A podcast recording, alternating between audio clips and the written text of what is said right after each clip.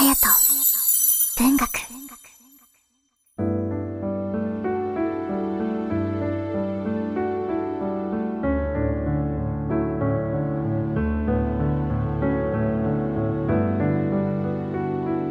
皆さんいかがお過ごしでしょうか？6月12日月曜日の夜です。さあ梅雨らしい天候が続いてきますと見たくなるものといえばアジサイではないでしょうか。赤や青紫といった綺麗なアジサイの花がありますが皆さんは何色がお好きでしょうか。アジサイの花の色って土の酸性度 pH 度によって変化しているそうです。一般的には酸性だと青色中性だと紫色アルカリ性だと赤色のアジサイに変わるそうです。基本的に日本は酸性の土壌が多いらしくて青色のアジサイがよく見られるということです。ただこうインターネットを調べていると面白いのがありまして卵の殻を入れて自分の好みの色に変化させる方法というものも出てまいりました。例えば卵の殻をパウダー状になるまで砕いてそれをアジサイに巻くだけで卵の殻に含まれる炭酸カルシウムの弱アルカリ性の成分によってアジサイの色がピンク色から赤い色に変化していくということです。もしお家にアジサイ植えてあるよという方ちょっと色変えてみたいなという方は試してみてはいかがでしょうか。そして街中とかでねアジサイを見かけた時にあちょっとここのアジサイ青っぽいなと思ったらあ土が酸性なのかとかあ赤っぽいアジサイだっていう時にはあもしかすると土がアルカリ性なのかもしれないななんて梅雨のひとときを楽しんでみるのはいかがでしょうか？ということで今夜もふーとリラックスできる空間を一緒に作っていきましょう。あやと文学では皆さんのつぶやきでのご参加お待ちしております。ツイッターなどの SNS では、ハッシュタグ、あやと文学。あやは漢字で色彩の際と書きます。に、ひらがなのと、漢字で文学。ハッシュタグ、あやと文学でつぶやいてくださると嬉しいです。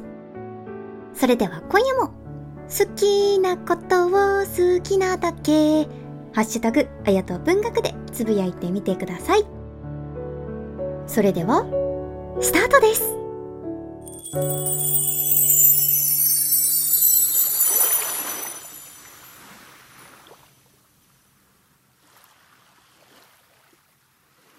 夢十夜夏目漱石第五夜こんな夢を見た。何でもよほど古いことで、神代に近い昔と思われるが、自分が戦をして運悪く負けたために、生け捕りになって敵の大将の前に引き据えられた。その頃の人はみんな背が高かった。そしてみんな長い髭を生やしていた。川の帯を締めてそれ、棒のような剣を吊るしていた。弓は藤鶴の太いのをそのまま用いたように見えた。漆も塗ってなければ磨きもかけてない。極めて素朴なものであった。敵の大将は弓の真ん中を右の手で握って、その弓を草の上へついて坂亀を伏せたようなものの上に腰をかけていた。その顔を見ると、鼻の上で左右の眉が太くつながっている。その頃カミソリというものは無論なかった。自分は虜だから腰をかけるわけにいかない。草の上にあぐらをかいていた。足には大きな藁靴を履いていた。この時代の藁靴は深いものであった。立つと膝頭まで来た。その端のところは藁を少し編み残して、房のように下げて、歩くとバラバラ動くようにして飾りとしていた。大将はかがり火で自分の顔を見て、死ぬか、生きるか、と聞いた。これはその頃の習慣で、虜には誰でも一応はこう聞いたものである。生きると答えると降参した意味で、死ぬと言うと屈服しないということになる。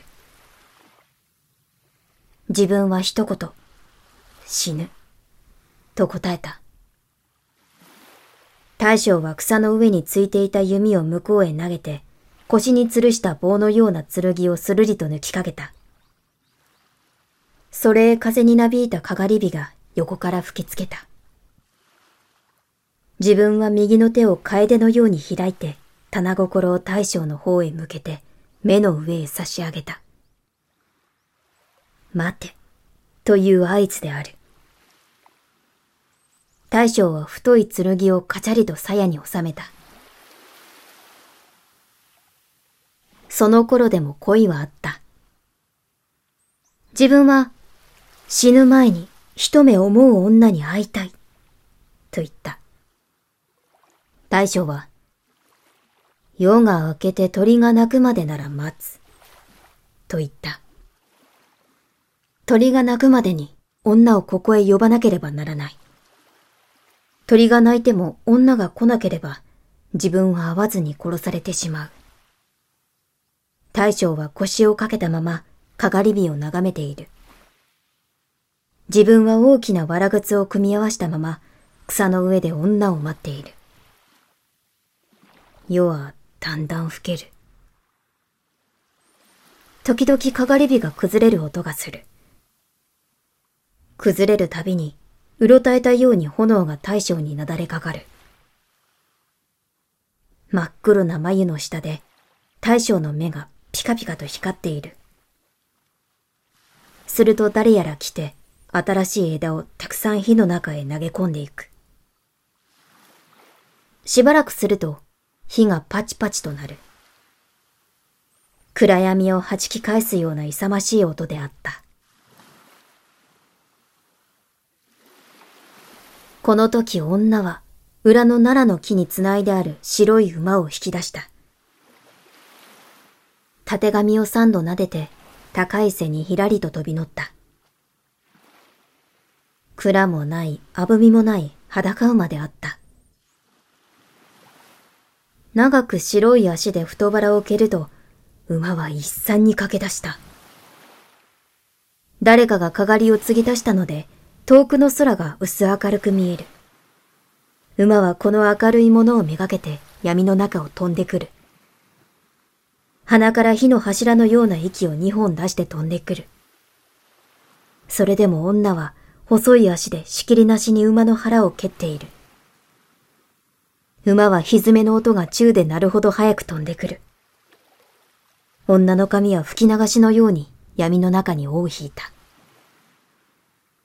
それでもまだ、かがりのあるところまで来られない。すると、真っ暗な道の旗で、たちまち、コケコッコー、という鳥の声がした。女は身を空ざまに両手に握った手綱をうんと控えた。馬は前足の蹄を硬い岩の上に端と刻み込んだ。コケコッコーと、鶏がまた一声泣いた。女は、はっ、と言って、締めた手綱を一度に緩めた。馬は諸膝を折る。乗った人と共にまともへ前へのめった。岩の下は深い淵であった。蹄の跡は未だに岩の上に残っている。鳥の鳴く真似をした者は天の弱である。この歪めの後の岩に刻みつけられている間、天の弱は自分の仇である。夢十夜第五夜夏目漱石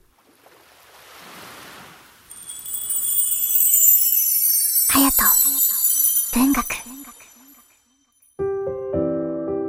第54回綾と文学。今宵は夏目漱石作夢十夜の中から第5夜を読ませていただきました。いかがだったでしょうか？じめじめ暑い日々が続いておりますので、皆さん体調管理に気をつけながら、一日一日過ごしていてくださいね。それでは、皆さんご一緒に。